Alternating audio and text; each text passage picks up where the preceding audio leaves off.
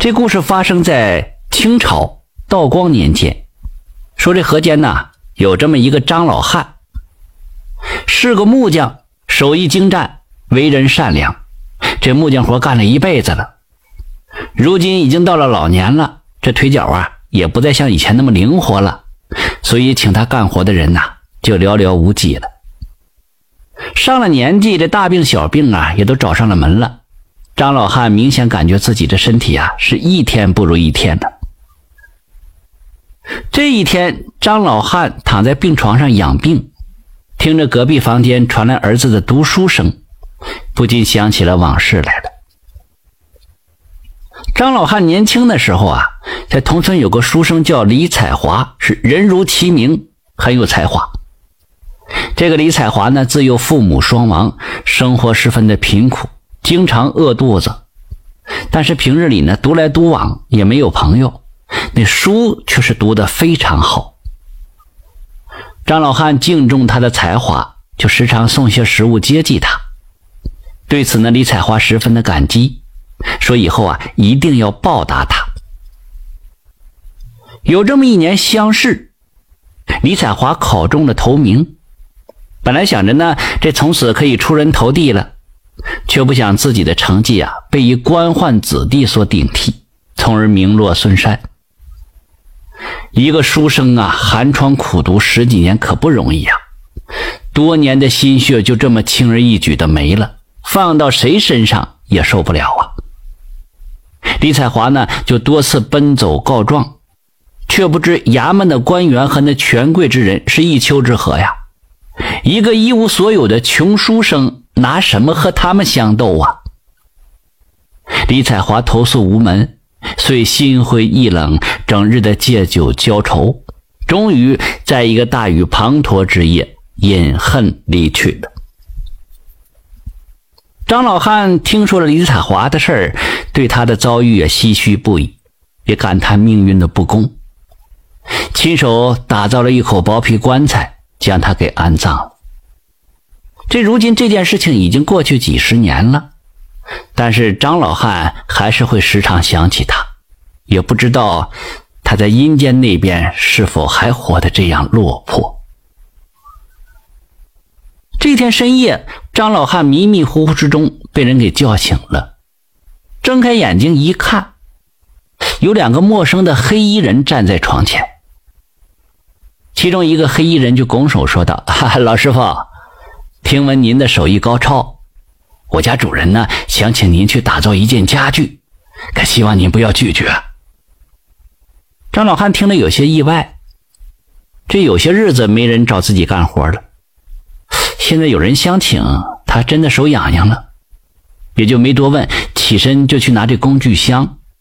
那黑衣人又开口了：“啊，工具不必拿，我们那里很齐全的。况且你的工具啊，我们那里也用不了。”说完，就带着张老汉出了门了。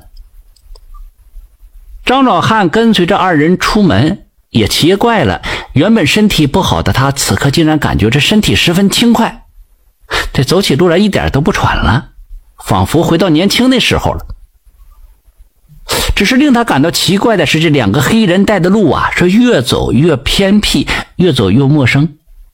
那周围的草木死沉沉的，一点生机都没有。他随口就问了一句：“ 两位兄弟，这要去哪儿啊？这是，到了就知道了。”又走了半个时辰，眼前出现了一座十分气派的宫殿。这座宫殿看起来像是在装修，有许多人在忙忙碌碌，是干什么活的都有。有个人正在宫殿门口挂牌子呢。这挂完牌子了，张老汉定睛一看，顿时吓出了一身冷汗。这牌子上写着三个大字，那哪三个字啊？阎王殿。正在他愣神的时候，就突然有人拍了拍他的肩膀，他回头一看，这才看到身后有个男子冲着他笑呢。再仔细一看，这个男子不是别人，正是李彩华，只不过他依旧是年轻时候的样子。只见这李彩华呀，身穿着官服。向那两个黑衣人摆了摆手，那两个黑衣人便退了下去了。李彩华来到张老汉跟前，就拱手说道：“老哥呀，好久不见了。啊，这这，张老汉这才知道自己是来到了阴间了，急忙问着李彩华怎么回事。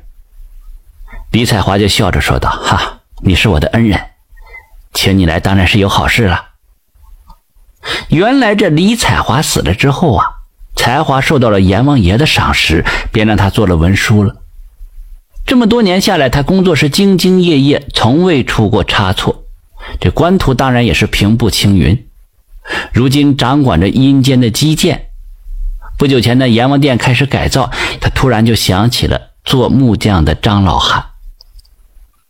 实不相瞒呐，老哥，你的阳寿已经所剩无几了，没有几天了。这次请你来，也算是我的一点私心，借这个机会报答你。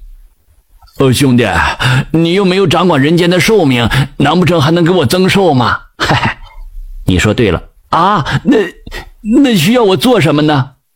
现在呀，阎王殿大装修，有件东西啊不好做，那就是阎王坐的椅子，需要精雕细琢，这非要真本事才行。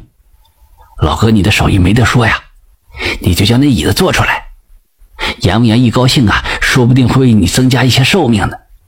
张老汉这才明白了李彩华的好意。哦，那那我一定把看家的本领拿出来。那废话就不多说了，老哥呀，你赶紧下手吧。记住啊，你只有两天的时间，否则就回不去了。切记啊！说完了，李彩华就忙别的去了。张老汉撸了撸袖子，立即投入了工作之中。他干起活来聚精会神，巧夺天工啊！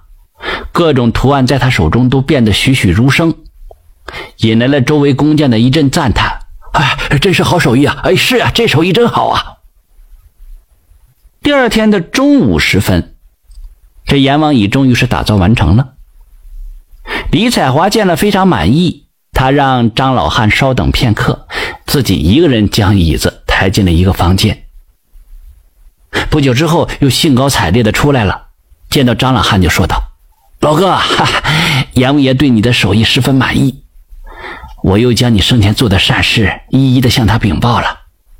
阎王爷说，像你这样的人呐，应该将自己的手艺传下去，造福世人，否则太可惜了。又念你心善，决定给你增加阳寿十二年。啊，呃，那感情好。张老汉听了十分高兴，刚要道谢，李彩华就说了：“赶紧走吧，否则就来不及了。”如果要是下葬了，谁也救不了你呀。于是又派了两个人，急忙送他去还阳。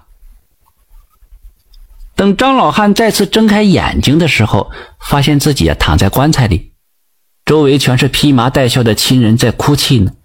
这棺材马上就要下葬了，他急忙从这棺材里就坐起来。周围的人被他的举动吓了一大跳，还以为遇到了诈尸呢，纷纷四散逃去。张老汉解释了半天，家人才壮着胆子来到他身边，确认他真的活过来之后，一家人纷纷喜极而泣，紧紧的抱在了一起。从那以后啊，张老汉的身体是一天比一天强壮起来，这疾病全部离他远去了。他收了个徒弟，将毕生所学全部传授了给他，直到十二年后，才无疾而终。感谢收听名城故事会，喜欢听故事的朋友，那就点个关注吧。